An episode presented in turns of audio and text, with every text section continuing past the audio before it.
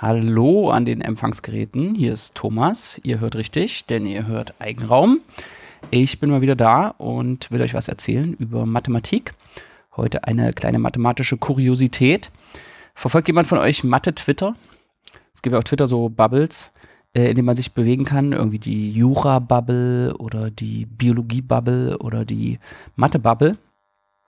Und in der Mathe-Bubble, da äh, posten Leute halt so Dinge über Mathe, sowas wie große Primzahlen, die irgendwie eine lustige Struktur haben oder so. Und wenn man das verfolgt, dann sieht man auch immer wieder diese Formel, über die ich heute reden will. Die selbstzeichnende Formel. So ein bis zweimal im Monat taucht die dann in meiner Timeline auf. Und jetzt wollte ich mir die mal genauer anschauen. Es gibt dazu auch ein Numberphile-Video. Äh, das verlinke ich euch mal. Aber ich kann euch noch mehr erzählen, als es in diesem Numberphile-Video gibt. Und was ich schon verstanden hatte, ist, das ist irgendwie so eine Formel. Und wenn man die plottet, also irgendwie so eine Grafik von der Formel erstellt, dann erscheint die Formel selbst. Also irgendwie die Formel ist selbstreferenziell und äh, zeichnet sich selbst. Zumindest, wenn man irgendwas richtig macht. Und das wollte ich mir mal anschauen.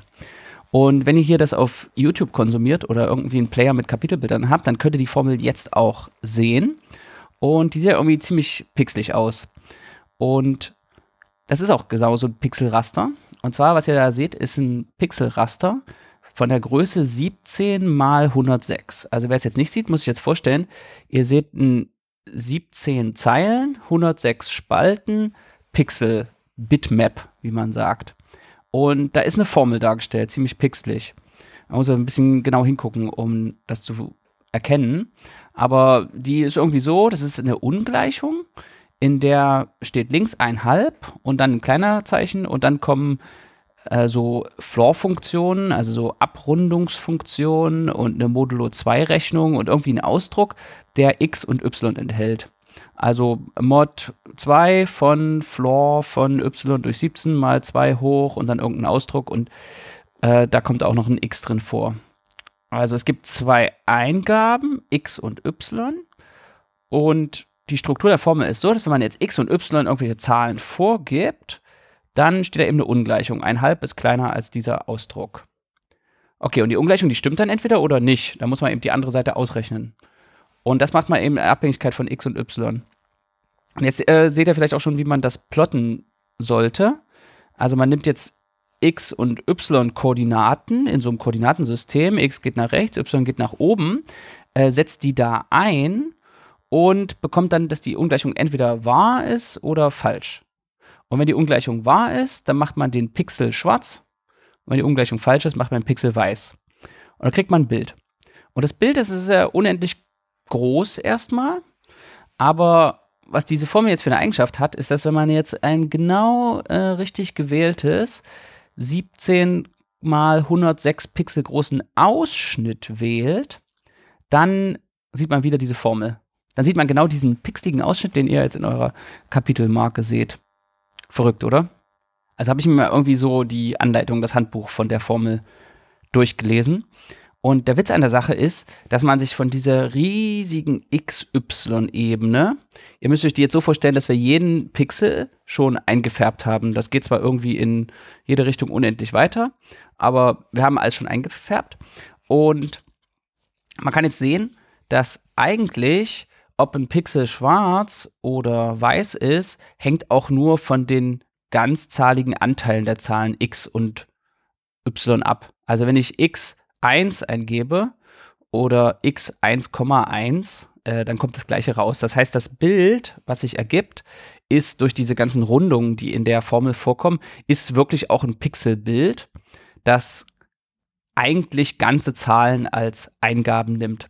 Also wir könnten uns das so vorstellen, dass wir für die x und y nur ganze Zahlen eingeben müssen, denn wenn wir an den ganzen Zahlen nur ein bisschen rütteln, dann äh, ändert sich da nichts. Also es ist wirklich ein Pixelbild und hängt von den ganzen Zahlen ab. Und was man jetzt machen muss, ist, man hat dieses unendliche Gebilde und jetzt schneidet man da so einen Streifen raus, der geht in x-Richtung von 0 bis 106. 106 war auch genau die Breite von dem Bild. Und die untersten 17 Zeilen, Zeile 0 bis 16, Die könnte man sich jetzt mal anschauen. Also wir schauen uns jetzt dieses, unser unendlich großes Koordinatensystem XY, es hat einen Nullpunkt, 0, 0. Und davon ausgehend schauen wir jetzt mal das Stück an, das ist 17 Zeilen hoch, von 0 bis 16 und 106 Spalten breit. Und wenn wir uns das anschauen, dann werden wir sehen, das ist leer. Es enthält gar nichts. Alle Pixel weiß. Und jetzt gehen wir in diesem Streifen, 106 Spalten breiten Streifen 1 hoch und betrachten die nächsten 17 Zeilen darüber. Die nächsten 17 Zeilen darüber haben ein Pixel links unten schwarz und den Rest weiß. Und wenn wir noch weiter drüber gehen, dann werden wir sehen, dass die unten links einen zweiten Pixel schwarz haben, den ersten dafür wieder weiß, also ein Pixel an der zweiten Stelle unten links ist. Und tatsächlich ist diese Formel so gebaut, dass wenn ich jetzt in diesem Streifen immer weiter höher gehe, immer 17 Zeilen nach oben, erhalte ich einfach jedes mögliche 17 mal 106 Pixel Bitmap. Insbesondere erhalte ich auch eins, wo da Eigenraum steht. Und ich halte auch eins, wo da euer Name steht. Und ich halte auch eins, wo da diese Formel steht. Denn diese Formel kann man so pixelig hinschreiben. Wie viele solche Bilder gibt es eigentlich? Also das ist auch ganz leicht zu berechnen. Äh, das sind ja 17 mal 106 Pixel, die sind nur schwarz und weiß. 17 mal 106 ist 1802, wie man leicht berechnen kann mit dem Taschenrechner oder im Kopf, wenn man richtig gut Kopf rechnen kann. Also haben wir 2 hoch 1802 solche Bilder. Das sind schon ganz schön viele. Also ungefähr so eine 3 mit 542 Nullen. Äh, ein bisschen weniger, habe ich mir mal ausgerechnet. Und so viele verschiedene Bilder gibt's und die kommen jetzt da einfach der Reihe nach. Und weil die auch so schön der Reihe nach sind, kann man das auch umrechnen.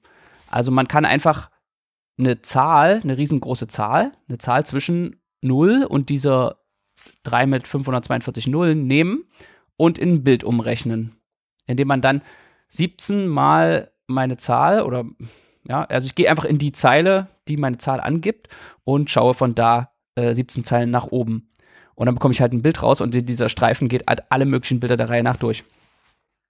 Diese Tupper-Formel, benannt nach dem kanadischen Mathematiker Jeff Tupper, zeichnet eben diese ganzen Bilder alle nacheinander und man braucht jetzt auch noch die richtige Zeile und er hat natürlich diese Zeile auch angegeben, in der man schauen muss, aber man könnte sagen, diese Formel druckt sich doch nicht selbst, weil in der Formel ja diese Zeilennummer nicht enthalten ist.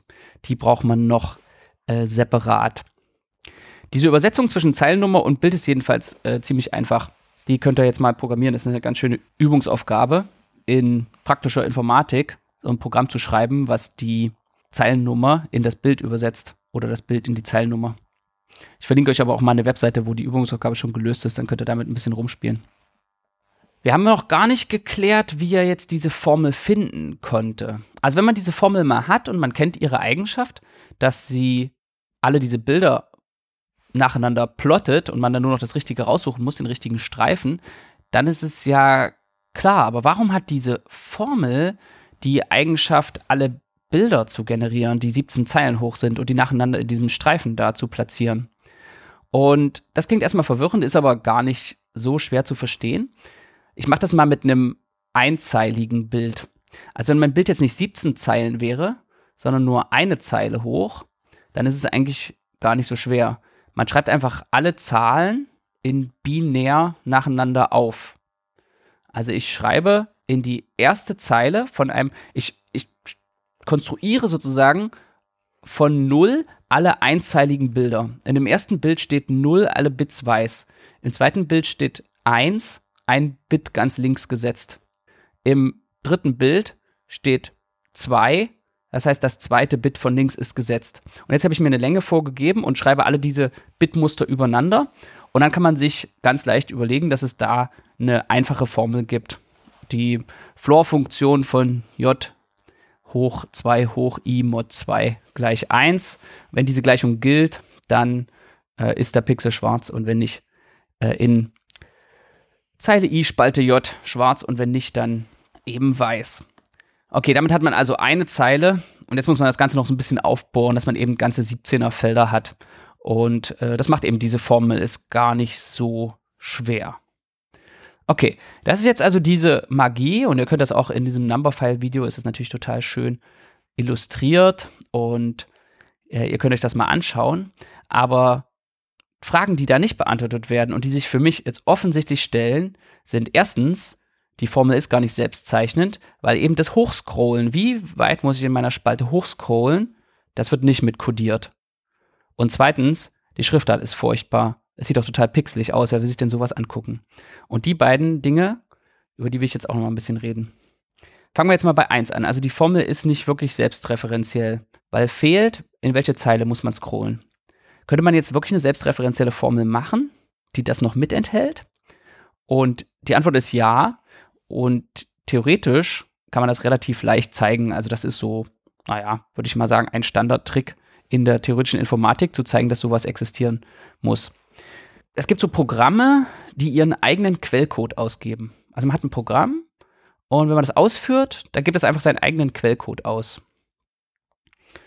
Das ist auch erstmal gar nicht so leicht zu finden. Also man kennt ja, wenn man irgendwie anfängt zu programmieren, vielleicht so ein Hello World Programm, Print Hello World. Und jetzt will man quasi Print und dann den Programmcode da reinschreiben. Aber das Problem ist, wenn ich den Programmcode da reinschreibe, dann ähm, habe ich auch diesen extra Print-Befehl am Anfang und der steht dann da nicht mit drin. Und wenn ich den noch mit reinschreiben will, dann habe ich wieder einen extra Print-Befehl. Also muss irgendwie dieses, äh, diese Abhängigkeit brechen.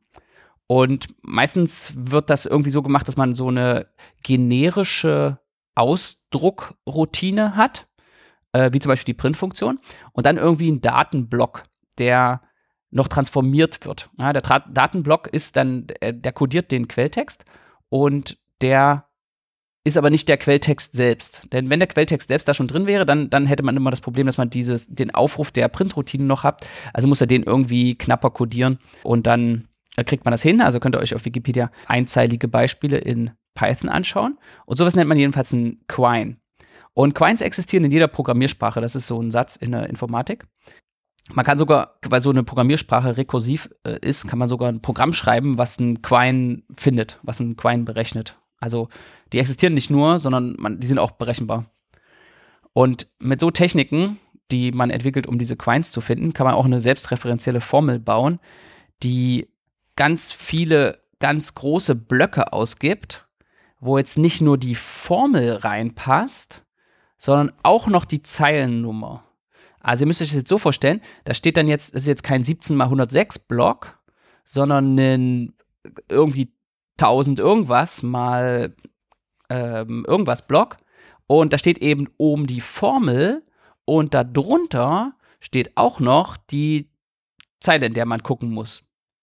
Und da muss man schon wieder ein bisschen suchen. Ja? Also das hat dann wieder so eine selbstreferenzielle Natur, aber das gibt's auch.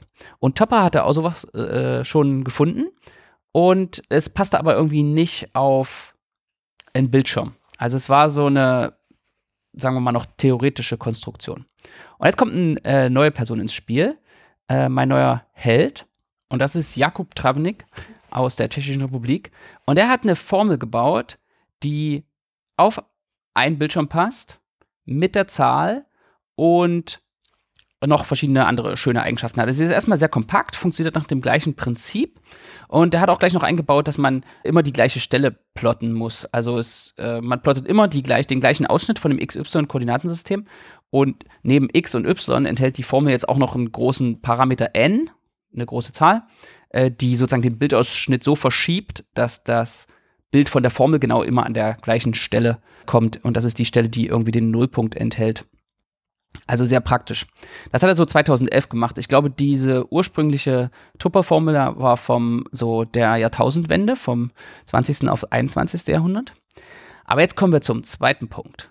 Denn Trevnek hatte auch diese visuellen Schmerzen beim Betrachten so einer pixeligen Formel. Und da fühle ich so eine gewisse Seelenverwandtschaft. Denn es geht doch nichts über schöne Schriftarten, oder? Und er machte sich also auf, und ich glaube, so 2017 begann das, so beschreibt er das in einem Blogpost, eine Formel zu bauen, die nicht mehr auf Bitmaps beruht. Worauf beruhen die schönen Schriftarten, die wir heute auf unseren Computern sehen? Die beruhen alle auf Glyphen, und das sind so geometrische Repräsentationen von den Buchstaben, die wir sehen, mit Hilfe von Bézier-Kurven oder irgendwelchen mathematischen Kurven, die in beliebiger Genauigkeit gezeichnet werden können. Also die Außenhülle der eines Buchstabens, eines einzelnen Buchstabens, besteht aus Kurven. Und wenn ich jetzt reinzoome, dann wird einfach dieses Stück von der Kurve wieder neu berechnet und ich erhalte immer eine glasklare Darstellung meines Buchstabens, egal wie weit ich reinzoome. Ja, ihr kennt das sicherlich auch den Unterschied zwischen einer Vektorgrafik und einer Bitmap-Grafik. Wenn ich in Bitmap reinzoome, sehe ich irgendwann die Pixel als große Quadrate und eine sogenannte Vektorgrafik berechnet eben die Kurven so, wie sie wirklich sein sollen. Und es muss doch einfach eine ästhetisch ansprechende Version dieser Formel geben, die nicht auf Bitmaps beruht, sondern ordentlicher Typografie, eine selbstreferenzielle Formel, die in jeder Zoom-Stufe gut aussieht. Und das hat er geschafft. Ich zitiere ihn mal ein bisschen. Er ist da auch so ein bisschen drangegangen, äh, hat Typografie dabei noch mitgelernt, also aus seinem Blogpost. Typography is all about outline-based fonts. So in August 2017, I searched for other formulas that could be useful for glyph rendering that would be using outlines. Also er will jetzt Typogra das typografische Prinzip umsetzen, dass man die Buchstaben beschreibt, indem man ihre Außenhüllen beschreibt als mathematische Kurven. At this time, I could try to convert existing fonts into my outline curve format. Also er hatte so ein Formelstücken schon gefunden, die so einzelne Kurven beschreiben, die er jetzt nutzen wollte, um seine Buchstaben abzubilden und dann die Formel zu finden, die selbstreferenzielle Formel, die sich selbst plottet. Und jetzt kann man natürlich erstmal auf das Lizenzproblem. Schriftarten sind alle mit Lizenzen versehen, deswegen musste er seine, eigenen, äh, seine eigene Schriftart äh, designen. I would not really want to attach a license to my formula. Also er wollte jetzt nicht eine Lizenz kaufen für seine selbstreferenzielle Formel, denn in der Mathematik wollen wir ja nicht unbedingt äh, Lizenzbedingungen mitliefern mit unseren Theoremen und unseren Formeln. Also, I wanted to try designing a font myself, a thing that I never did myself before. Designing a font consumes a lot of time. Also er kommt zu der richtigen Nerd-Einsicht. Ich muss an dieser Stelle jetzt lernen, wie man seine eigene Schriftart designt und äh, ich mache das jetzt, das ist es mir wert. Und dann macht er das und er lernt viel dabei. To outsiders of typography, the letters can just use regular geometric shapes that follow coarse grids of control points. But in fact, the human vision is pleased most by shapes that are not fitting a coarse grid of control points. Also, er nerdet sich rein in die Typografie, stellt fest, dass es eben nicht um reguläre geometrische Anordnung geht bei der Typografie, sondern um ein künstlerisches Empfinden. A font is not a group of pretty characters, but rather a pretty group of characters. Ist das nicht wundervoll? Also er beginnt 2017 und braucht dann irgendwie ein paar Monate und hat dann alle Buchstaben designt, die er braucht. Unter anderem auch so ein Schatten-R für die reellen Zahlen, wie wir es in der Mathematik gerne benutzt. Und arbeitet dann an dem Programm, das die Typografie zusammensetzt. Also aus den einzelnen Buchstaben eben die Worte formt und äh, kam dann ein bisschen ins äh, Schwitzen, weil er noch nicht so ganz perfektionistisch äh, fertig war. Aber er hat dann beschlossen, dass er jetzt mit der Typografie aufhört und sich eben der selbstreferenziellen Formel widmet. Und dann hat er aber immer noch bis 2019 gebracht, äh, gebraucht, um diese Arbeit zu vervollständigen. Und jetzt hat er es geschafft. 2019 hat er es geschafft. Die Formel rendert sich selbst. Wenn man sie plottet, dann erscheint die Formel zusammen mit allen Parametern und einer Anleitung, wie man das liest, wie man sie plottet, in der von ihm selbst entworfenen Schriftarten. Das ist fantastisch, oder? Die Formel ist jetzt also frei skalierbar. Das heißt, wenn ich in einen Bildausschnitt reinzoome, muss ich dort, dann wird sozusagen von meinem Computer ein Pixelbild, ein Ausschnitt in Pixeln berechnet. Dazu muss die Formel wieder genauer ausgewertet werden. Und die Formel enthält einen reellen Parameter, Epsilon, so einen Genauigkeitsparameter. Und den würde ich dann anpassen und ich würde dann dort diesen Bildausschnitt berechnen und ich bekomme ihn in der gewünschten Auflösung. Man kann beliebig hereinzoomen und alles wird sehr hochauflösend. Tja, was soll ich dazu sagen? Ich kann eigentlich nichts sagen, außer dass ich diese Arbeit sehr bewundere. Äh, ich ziehe meinen Hut davor und das ist die wahre selbstreferenzielle Formel, denn sie ist selbstreferenziell und hat schöne Typografie. Und damit wünsche ich euch einen guten Tag, eine gute Nacht oder was auch immer ihr gerade macht. Bis bald beim nächsten Mal Eigenraum. Ciao.